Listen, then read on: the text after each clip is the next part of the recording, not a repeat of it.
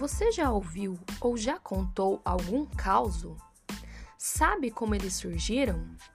Os causos fazem parte do patrimônio cultural brasileiro e também são uma expressão artística com origem na tradição oral.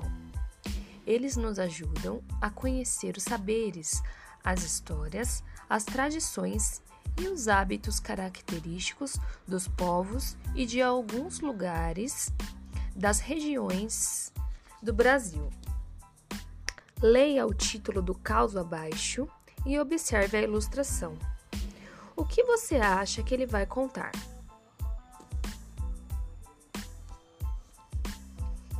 Título: A Cobra de Teixeira. A Serra do Teixeira, que dá nome à cidade da Paraíba, faz parte da Cordilheira da Borborema e abriga no seu plato a cidade de Teixeira, terra de poetas, terra de meus ancestrais da família Nunes.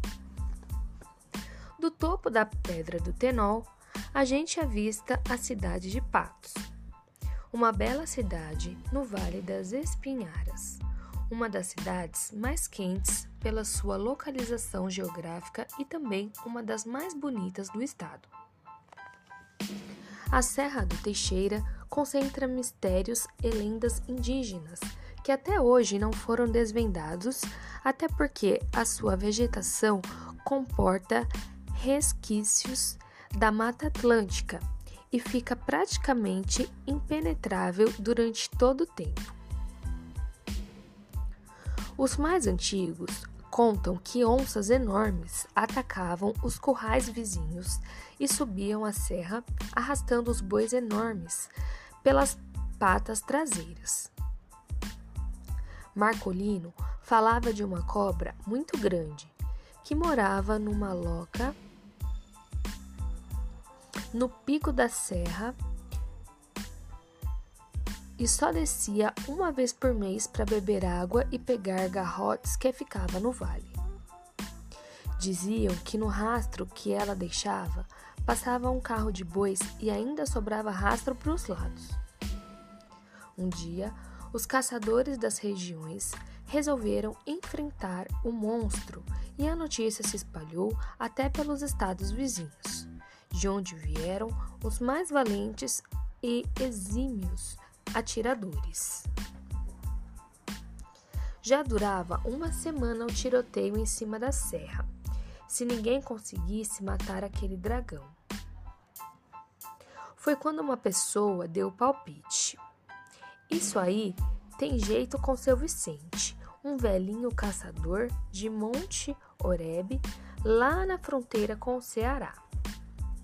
Lá vai o recado para seu Vicente que uma semana depois chega com uma lazarina, um bornal velho e dois cachorrinhos vira-latas. Amanhã eu quero sair ainda de madrugada, véia, no escuro, que é a hora boa de matar cobra. Foi dormir, e logo de madrugadinha, quando os passarinhos ainda dormiam, tomou o rumo da serra, que de tão alta, só quando deu meia-noite, só, só quando deu meio-dia é que ele chegou no meio dela.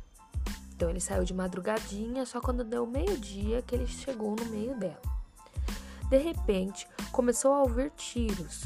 Preocupado, apressou o passo. Quando cruzou com dois caçadores de serra abaixo, em desabaladas carreira. Meu Deus, perdi minha, minha viagem. Já estão atirando na cobra. Nisso, um dos, do, um dos caçadores ainda teve tempo de gritar. Então não, meu amigo, esses tiros que o senhor está ouvindo não é tiro não, é a cobra batendo as pestanas.